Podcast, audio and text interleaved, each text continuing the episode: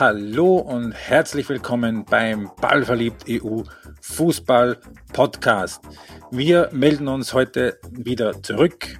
Wir, das bin in dem Fall heute mal nur ich, der Philipp Eitzinger.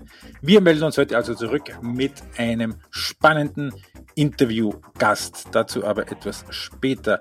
Mehr vorher, bevor wir das Interview starten, noch ein ganz herzliches Danke an unsere Patreon-Unterstützer die Ballverliebt erst möglich machen. Dabei möchten wir uns ganz besonders bedanken, unter anderem beim Chris, beim Peter Pantucek, beim Michael Bacher und bei Thomas Stiegmeier.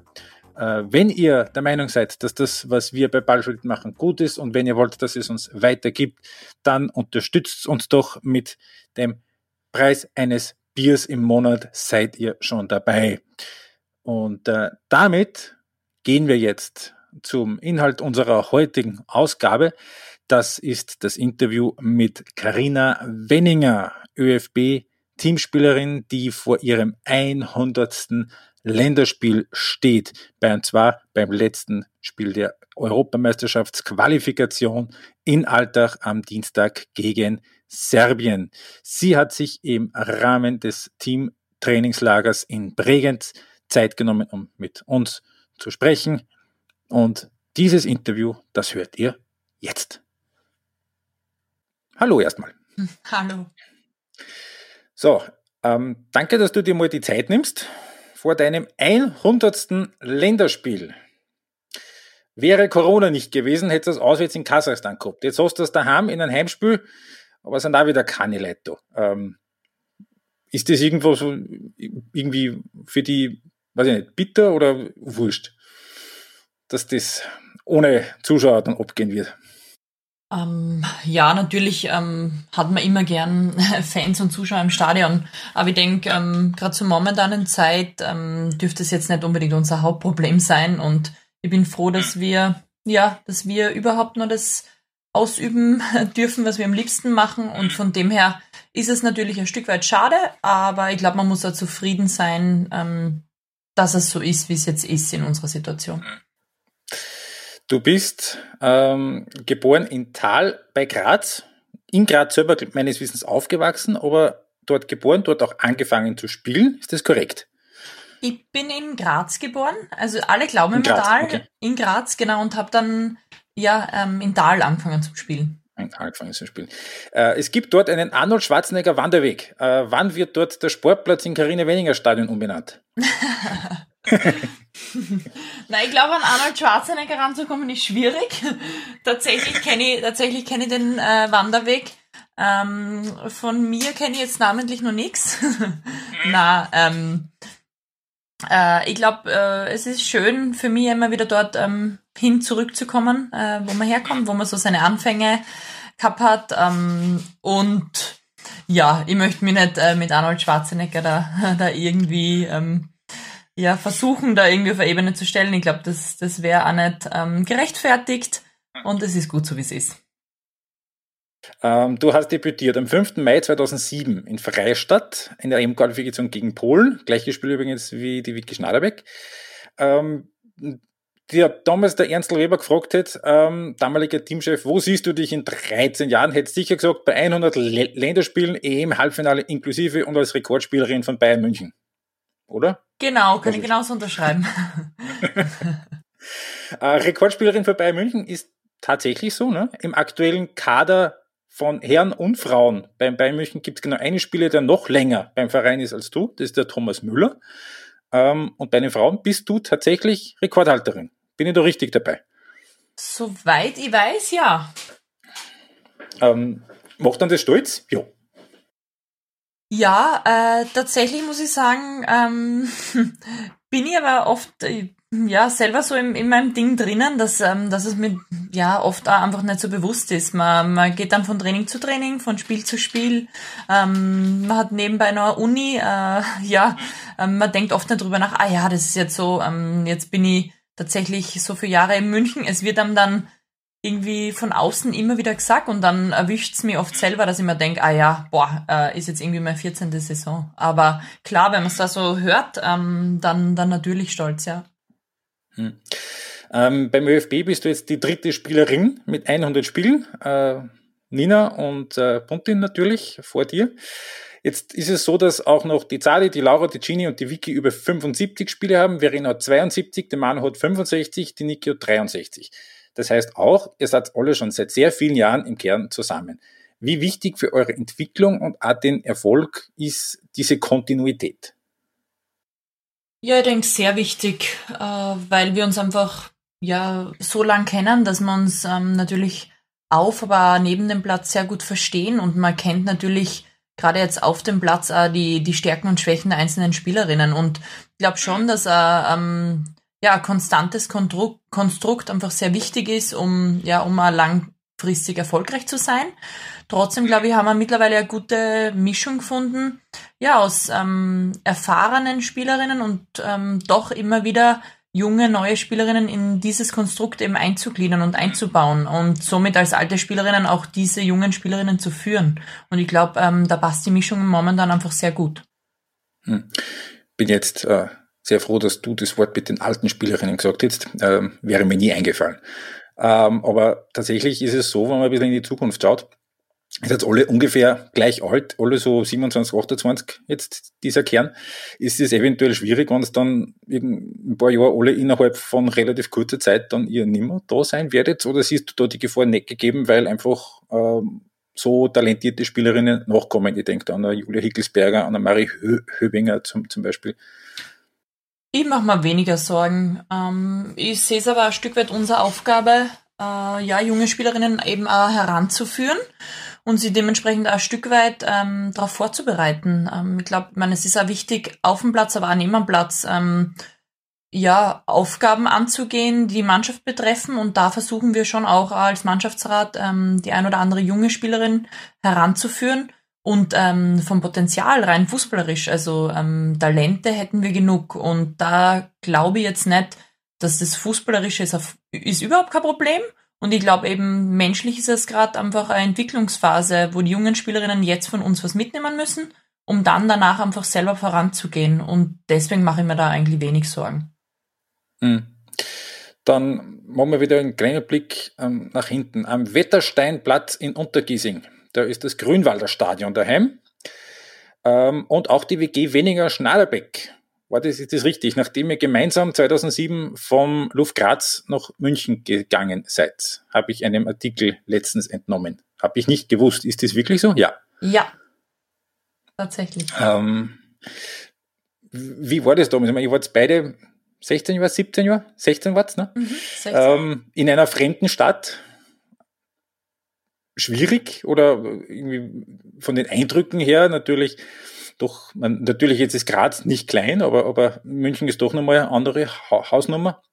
Dann auch fußballerisch, wahrscheinlich, also sowohl sportlich als auch vom, vom persönlichen Erleben her, ein Riesenschritt damals gewesen. Ne? Ja, auf alle Fälle. Ich muss tatsächlich sagen, ähm, dass mein Papa in der Anfangszeit auch noch mit war. Ähm, der ist damals in Bildungskarenz und hat ähm, war tatsächlich mit Vicky und mit mir in einer Wohnung und das hat uns schon, ähm, ich meine, mir persönlich natürlich ähm, sehr viel erleichtert, aber auch generell ähm, dadurch, dass wir eben beide noch nicht volljährig waren, ähm, auch ähm, nur ohne Führerschein, wenn es in der Schule irgendwas gegeben hat, zu unterschreiben, was für mich natürlich ein extremer Vorteil. Das war sicher noch ein Stück weit äh, für mich einfacher als für die Vicky. Generell denke ich trotzdem, dass wir uns gegenseitig immer gehabt haben und äh, dass man auch so eingespannt war mit dem, mit dem deutschen äh, Schulsystem oder vor allem dem Schulsystem in Bayern plus ähm, Fußball äh, bei Bayern plus Nationalteam, ähm, dass wir wenig Luft gehabt haben, über Dinge nachzudenken. Ähm, man ist irgendwie ins kalte Wasser geschmissen worden und man gesagt, okay, ähm, man macht da jetzt einfach und ich glaube, da war einfach wahrscheinlich zu dem Zeitpunkt äh, glücklicherweise wenig Leerraum, um wirklich drüber nachzudenken, was passiert da jetzt eigentlich, was könnte alles schieflaufen. Hm. Du hast in München das Abitur gemacht, du hast eine Berufsausbildung gemacht, äh, den Bachelor gemacht mittlerweile, Fitness und Health Management. Ne? Äh, ist München deine zweite Heimat oder mittlerweile vielleicht sogar die erste? Liebe Grazer Hörer, bitte weghören jetzt. äh, spannend. Ich habe tatsächlich dieses Gespräch mit meiner Mama schon öfter gehabt. Ähm, weil Graz wird immer meine erste Heimat bleiben. Ähm, auch gerade in Bezug auf die, auf meine Familie und auf ähm, Personen und immer wenn Pause ist, dann komme ich heim nach Graz. Rein von der Stadt her, muss ich sagen, lässt sich fast nicht vermeiden, dass sie, wenn ich nur in die Stadt reinfahre, dass sie München tatsächlich auch schon wirklich sehr nach Heimat anfühlt, weil ich einfach mit, ja, mit 16 gekommen bin und so viele prägende Momente in München erlebt habe. Ähm, dennoch würde ich sagen, Graz erste Heimat, München zweite. Okay, dann liebe Grazer, wann ihr weggehört habt, ihr könnt jetzt 30 Sekunden zu, zurückspielen und euch die Antwort anhören.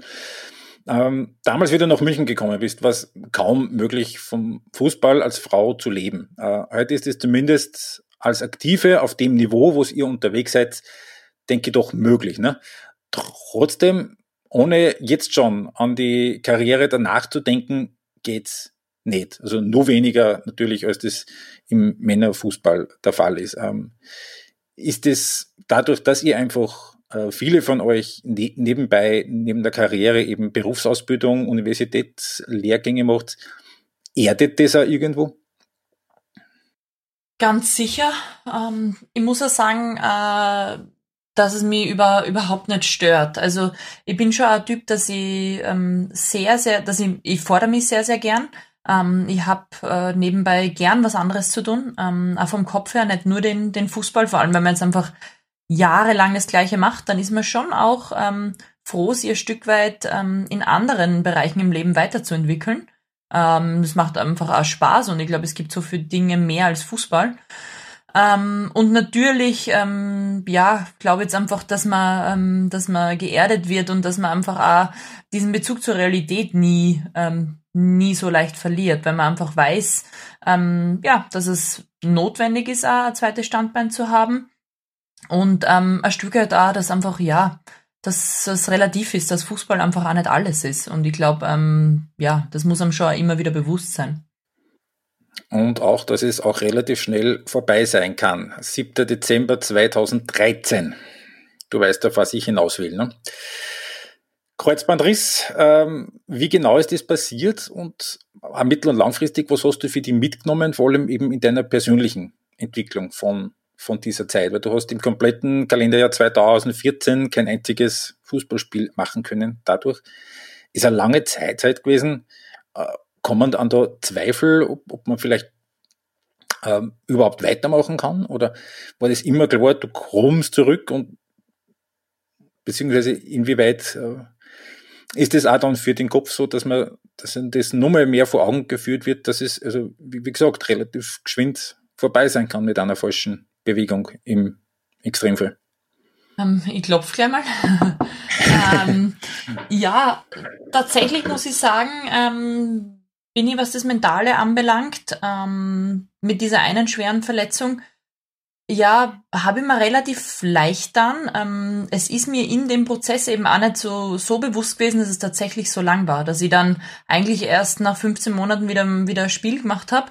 Ähm, es war nie, für mich war so, ich möchte unbedingt wieder Fußball spielen und ich zweifle daran nicht. Und solange das irgendwie möglich ist, werde ich alles versuchen.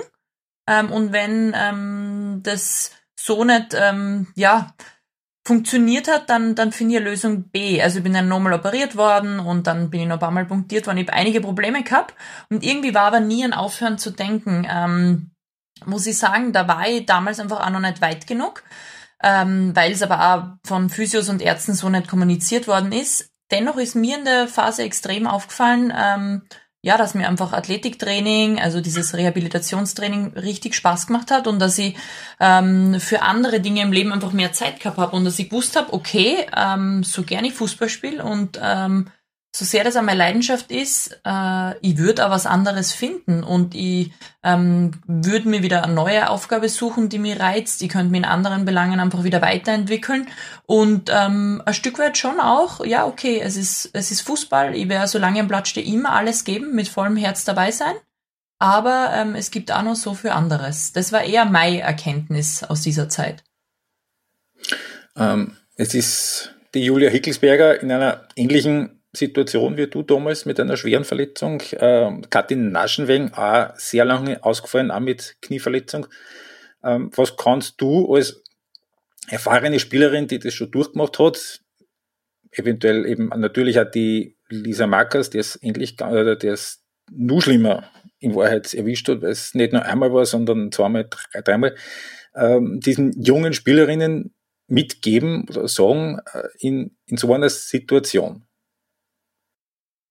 Ja, auf jeden Fall einfach, ähm, dass man, dass man versuchen muss, immer das Beste aus der Situation zu machen und ähm, versuchen muss, einfach positiv zu sein, dran zu glauben, weil der Kopf da einfach auch brutal viel ausmacht. Ähm, das glaube ich schon, dass man brutal viel Energie aussetzt, ähm, wenn man sich auf was fokussiert und wenn man ähm, daran glaubt, dass man das schafft, äh, bestmöglich zurückzukommen.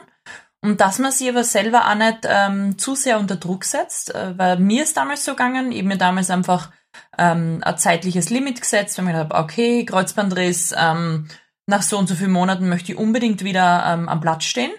Und dann habe ich einfach gemerkt, dass dieses Ziel, das man sich gesetzt hat, einfach ähm, vollkommen unmöglich war zu erreichen, weil dann eine zweite Operation dazukommen ist und man dann schon ein Stück weit ähm, ja gelernt hat daraus, dass der Körper dir Signale gibt, wann man wieder bereit ist für den Leistungssport und wann man wieder bereit ist für einen Platz, also für Fußballbewegungen und man selber, so sehr man das auch will und ungeduldig ist, ähm, nach einer ersten Verletzung, äh, merkt, dass man da in der Hinsicht nicht alles in der Hand hat. Man kann alles machen und dennoch muss man auf seinen Körper hören, ob man ja weit genug ist, ähm, wirklich ja jetzt wieder am Platz zu stehen, ob ähm, ob man einfach das Vertrauen in seinen Körper hat ob der Körper das alles so mitmacht. Und ich glaube, das ist wichtig und dementsprechend ist es, glaube ich, auch wichtig, ähm, richtig gute Leute um sich zu haben. Natürlich ähm, einen sehr, sehr guten Arzt. Ähm, man, das ist schon mal die halbe Miete, wenn, wenn das Kreuzband einfach sehr, sehr gut operiert worden ist.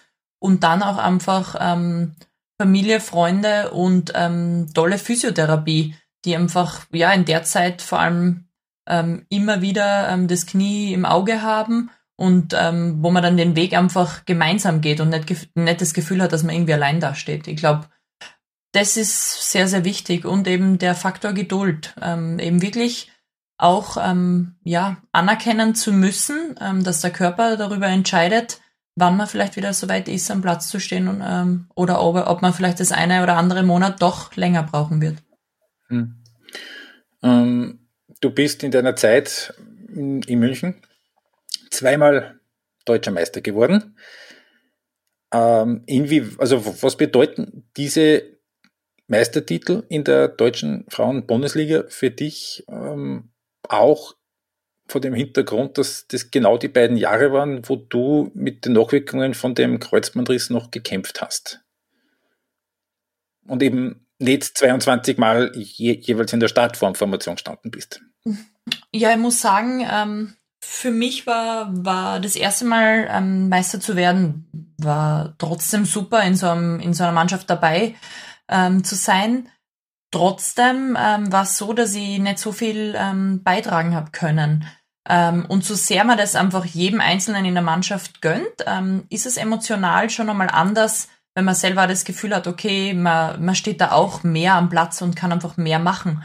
Das war dann tatsächlich im zweiten Jahr ähm, doch also vermehrt der Fall und dann habe ich ja selber wirklich gemerkt, okay, es funktioniert einfach mit meinem Knie wieder und ich glaube schon als gesamte Mannschaftsleistung ähm, ist es immer schwerer, ähm, ja, einen Titel zu wiederholen. Also einen Titel zu holen ist brutal schwer, aber um auf dem Niveau zu bleiben und ähm, dann auch dort oben zu bleiben, da erfordert es meistens noch mal mehr, ähm, weil die Konkurrenz einfach nicht schläft. Und wenn man halt dann in den letzten Jahren mit, wie mit ja, mit dem VfL Wolfsburg einfach sieht, dass ähm, eine brutal starke Mannschaft in der Liga ist.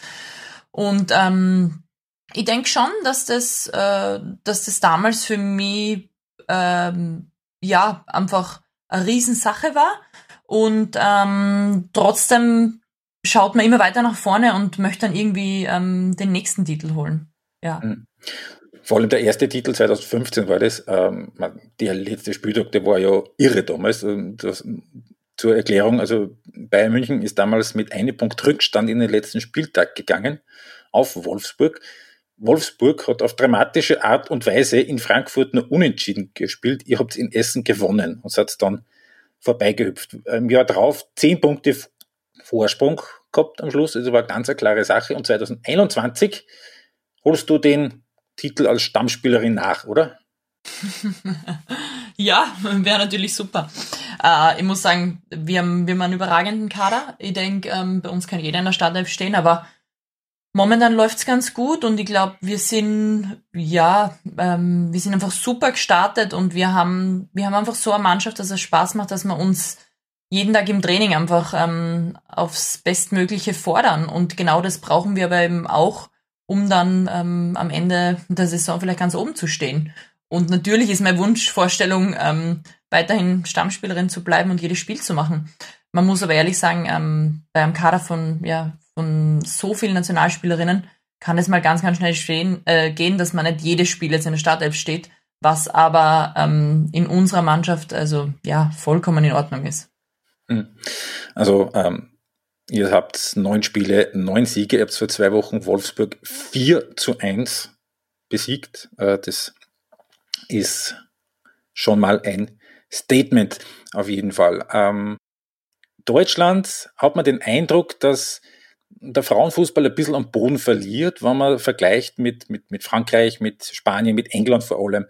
Ähm, woran liegt es und was müsste passieren in Deutschland beim DFB, dass man da den, den Anschluss vielleicht nicht ganz verliert? Ja, ich meine, ich denke, der Eindruck ist richtig. Da braucht man auch äh, nichts schönreden.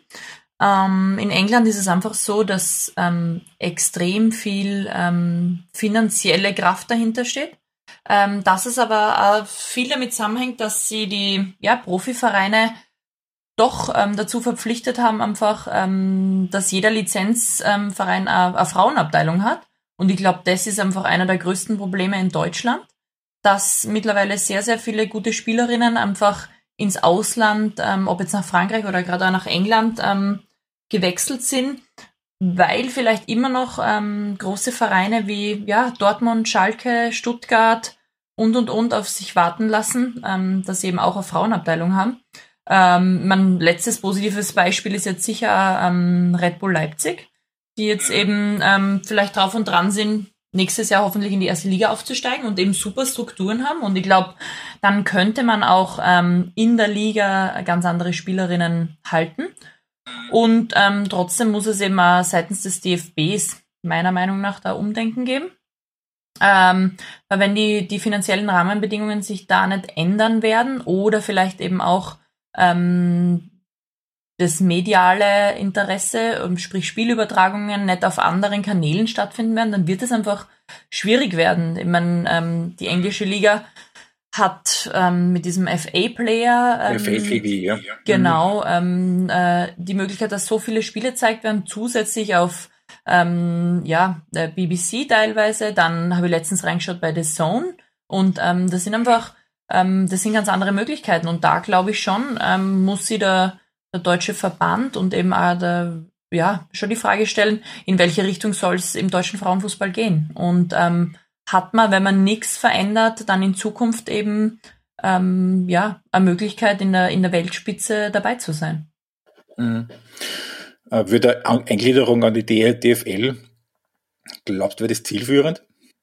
Äh, ja, ich würde sagen, ähm, ähm, ich meine, keine Ahnung, äh, ob, wie, inwieweit was möglich ist, aber eine ähm, wahrscheinlich ähm, Frauenliga ähm, in Art einer DFL sozusagen vom DFB mhm. auszugliedern. Mhm. Man, äh, ich bin da wahrscheinlich zu wenig in der Materie drinnen, um das beurteilen zu mhm. können, mhm. aber ist ganz sicher eine Möglichkeit. Du hast drei verschiedene Trainer gehabt beim Club, drei verschiedene Trainer gehabt äh, bei der Nationalmannschaft, also Günther und Tom Wörle bzw. Jens Scheuer bei Bayern, Ernst Weber, Dominik Dahlheim, Irene Fuhrmann jetzt beim Nationalteam. Ähm, Gibt es so Spezifisches, was du mit jedem dieser Trainer verbindest? Natürlich. Ähm, jeder Trainer prägt einen auf eine gewisse Art und Weise. Ähm, ich bin der Meinung, man kann von jedem Menschen in seinem Leben was mitnehmen. Und natürlich ist es, ähm, ist es so im, im, im Trainerwesen. Es ist immer interessant, je älter man wird, umso mehr, sag ich jetzt mal, sieht man wahrscheinlich nicht nur ähm, die Trainerfähigkeiten, sondern sieht den, den menschlichen Teil und den sportlichen Teil. Und dementsprechend ist es richtig spannend, ähm, ja, zu sehen als Spielerin, ähm, auf welch unterschiedliche Art und Weise einfach ja Trainer Mannschaften äh, führen, ähm, wie sie ähm, ja einfach mit mit mit Spielern ähm, oder Spielerinnen eben kommunizieren, wie sie es sportlich taktisch eben anlegen, ist einfach sehr interessant. Und ich glaube ähm, viele verschiedene ähm, Wege äh, können einfach erfolgreich sein. Und ähm, dennoch ähm, ist es so, dass man irgendwie als Spielerin dann ähm, immer irgendwie in einer gewissen Zeit geprägt wird, weil man genau den Weg mitgeht. Und ähm, man hinterfragt dann schon, man hinterfragt sie dann schon selber, okay, ähm, interessant, damals, ähm, äh, vor einigen Jahren habe ich das genau so gesehen, ähm, hat es ein Stück weit, ähm, wurde einiges vom Trainer vorgegeben. Natürlich ähm, reflektiert man und hinterfragt man, ist aber vielleicht auch nur jung und Jahre später ähm, kommt man dann schon drauf und denkt man so, ah, irgendwie, heute sehe ich das ganz anders, ähm, ist einfach interessant. Mhm.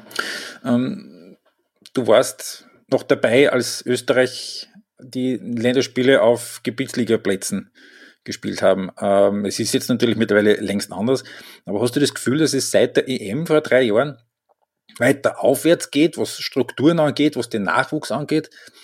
Oder siehst du gewisse Stagnation?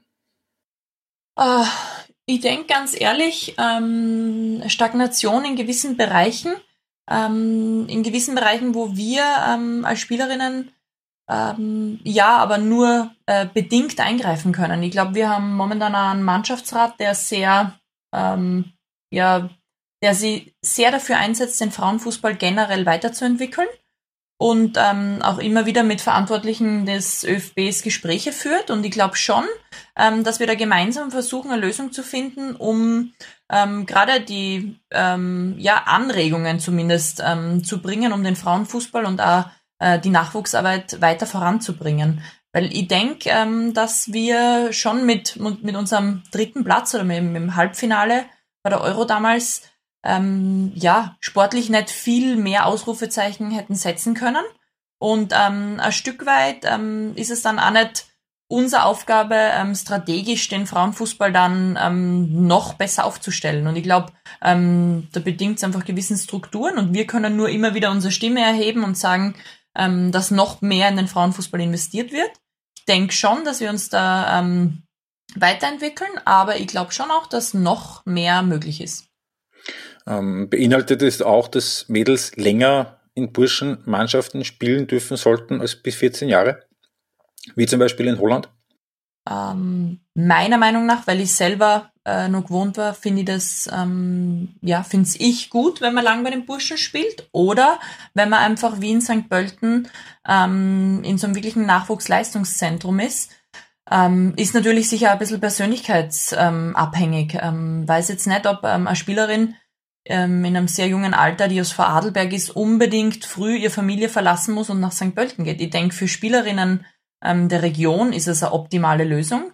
Für eine Spielerin ähm, eben vielleicht aus Tirol oder Vorarlberg kann es aber eine optimale Lösung sein, ähm, dort in einer ähm, tollen Mannschaft oder eben auch ähm, vermehrt oder länger in einer Burschenmannschaft zu spielen. Ich glaube, wichtig ist, ähm, welchen Weg man immer einschlägt, dass man ähm, permanent an sich arbeitet, Spaß hat in dem, was man macht und sie versucht immer weiterzuentwickeln. Hm. Ähm, ganz kurz gegen Ende noch ähm, Word Rap. Habe ich vor einem halben Jahr bei der Sarah genauso gemacht, wie die ihr Hundertstel Länderspiel gehabt hat. Ähm, bin ich gespannt auf deine Antworten. Wer war deine beste Gegenspielerin? Club und Na Nationalteam, natürlich. Puh. Gilt beides. Mm. Hm. Jetzt Frankreich, würde ich sagen. Diani. Hm. Diani. Die unangenehmste. Eva Pajor. Weil schnell. Schnell und ähm, immer, gibt keinen Ball verloren, immer ähm, bis aufs Letzte ähm, am Pressen hm. und ja, lass dir als Innenverteidigerin einfach nie Ruhe. Hm. Dein bestes Spiel? Kommt noch. Ja, sehr gut Antwort. Dein schwächstes Spiel? kommt auch noch. Ah, schwierig. Hoffentlich nicht. Ähm, na, war schon. Ähm, na, ich denke, ähm, Ja, ich war unzufrieden äh, in, einem, in einem Pokalspiel äh, gegen Wolfsburg. Da haben wir relativ viel Klatsche gekriegt und ich habe keinen guten Tag erwischt. Ich bin in der Pause ausgewechselt worden, ich, ich war einfach nicht gut. Es hat einfach nicht viel zusammenpasst in meinem Spiel. Ich glaube, wir haben dann am Ende des Tages 4-0 verloren. Äh, das tollste Stadion, in dem du gespielt hast? Hm. Ähm, Prinzenpark-Stadion in Paris, Champions League. Champions League, ja. Und das räudigste? Äh, das schlimmste Mazedonien damals. Mazedonien? Mazedonien, da habt ihr im Nationalstadion gespielt, aber sogar, oder? Äh, mit der U19 einmal vom anderen Platz. Ah, oh, ja. schön. Aber ich weiß nicht mehr, wie ja. das heißt, aber ja. ja. Ähm, und ähm, eine Frage, die sich aufdrängt natürlich. Du bist Innenverteidigerin und spielst mit Rückennummer 7. Wie geht denn das zusammen? Wie bist du denn auf das gekommen, dass du mit der 7 spielst als Innenverteidigerin? Ja, wir sind es tatsächlich letztens bei Bayern gefragt worden, was ich gesagt habe, ähm, Carina Wenninger und Sarah Zadrazil 9 und 7. Eigentlich die Defen Defensivabteilung im Nationalteam. Noch besser, wenn du mit der Wiki Innenverteidigung spielst. Innenverteidigung 7 und 11. Ja, es, ähm, ich muss sagen, früher war immer die, die 7 und die 11 waren immer meine Lieblingsnummern. Und somit ähm, hat sich das dann ergeben, wie Sonja Spieler äh, das Nationalteam verlassen hat, ähm, dass sie die 7 übernommen habe. Einerseits, weil mir die Nummer ähm, richtig gefallen hat und zum Zweiten, weil ich ähm, Sonja Spieler in ihrer Art und Weise immer brutal gut gefunden habe. Mittlerweile, ja, bin ich bei Bayern tatsächlich die 19 ähm, eher gewohnt und muss sagen, ich hätte kein Problem mit der 19 zu spielen. Aber soweit ich weiß, ist im Nationalteam über irgendjemanden. Und ich glaube, nach so vielen Jahren sollte da einfach nichts ändern und bin, bin ganz okay mit meiner 7. Ja. Ähm, und ähm, es kommen ja auch einige junge Spielerinnen nach, die auch, auch von der Position womöglich ähm, deine sieben irgendwann erben könnten. Ähm, Selina Degen vielleicht weniger im zentralen Mittelfeld, aber eine Lisa Kolb zum, zum Beispiel, die jetzt debütiert hat in Frankreich. Ähm, wie siehst du, ähm, also was, äh, wenn, du die selber vergleichst, wie du als 16-Jährige reingekommen bist, ähm, mit zum Beispiel jetzt einer Lisa Kolb, wie die jetzt mit 19 Jahren reinkommst, äh, siehst du da Parallelen oder sagst du, die Mädels von heute, die mit die jung reinkommen, sind völlig anders äh, gestrickt auch oder vom, vom, vom Mindset her, dass die einfach ganz viel Forscher vielleicht in, die, in, in das Team reinkommen? Tatsächlich finde ich schon, dass ähm, viele von den jungen Spielerinnen ähm, sehr im positiven Sinne sehr frech am Platz sind, also ähm, aber auch wirklich ähm, jeden Grund dazu haben. Also ich denke schon, ähm, dass ja, dass ich damals für mein Alter schon äh, ähm, auf einem sehr guten Niveau war, aber mir fällt schon auf, dass alle Spielerinnen, die jetzt kommen, schon wirklich ähm, super ausgebildet sind. Also technisch, taktisch und das war ich damals zu dem Zeitpunkt sicher nicht auf dem Niveau. Also diese Möglichkeiten, auch taktisch oder ähm, vom Spielverständnis her so zu haben, ähm, hat es einfach in unserem Alter nicht so gegeben. Also auch nicht ähm, eben in einem Zentrum zu sein, wo sehr, sehr vieler Fußball ähm, ausgerichtet ist und man einfach die Möglichkeit hat, äh, zweimal am Tag zu trainieren ähm, und, und, und. Da merkt man schon, dass einfach die, die Mädels eine sehr, sehr gute ähm, Basis haben und diese mitbringen. Und ich glaube auch, ähm, ja, viele eben auch technisch ähm, total gut ausgebildet sind. Das fällt mir auf.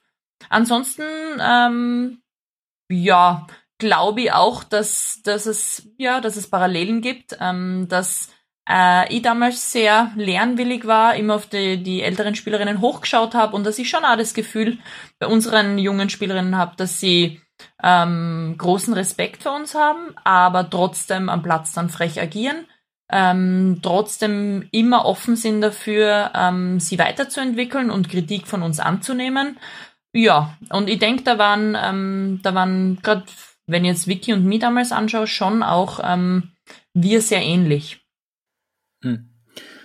Sehr gut. Liebe Karina, dann sage ich danke nochmal, dass du dir die Zeit genommen hast. Ähm, gratuliere dir zu 99 Länderspielen bisher und äh, zu vielen, vielen mehr. Besten Dank. Vielen Dank, ähm, hat Spaß gemacht und äh, ja, danke auf jeden Fall. Schönen Abend. Dir auch.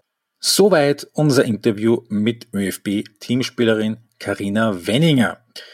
Zum Schluss möchte ich euch noch darauf hinweisen, dass es neben der aktuellen Berichterstattung zu den ÖFB Frauen und zuletzt natürlich auch zu den Nations League Spielen der ÖFB Herren auch bei uns im Blog eine ausführliche Geschichte gibt, die die Karriere des äh, kürzlich verstorbenen Diego Armando Maradona nachzeichnet.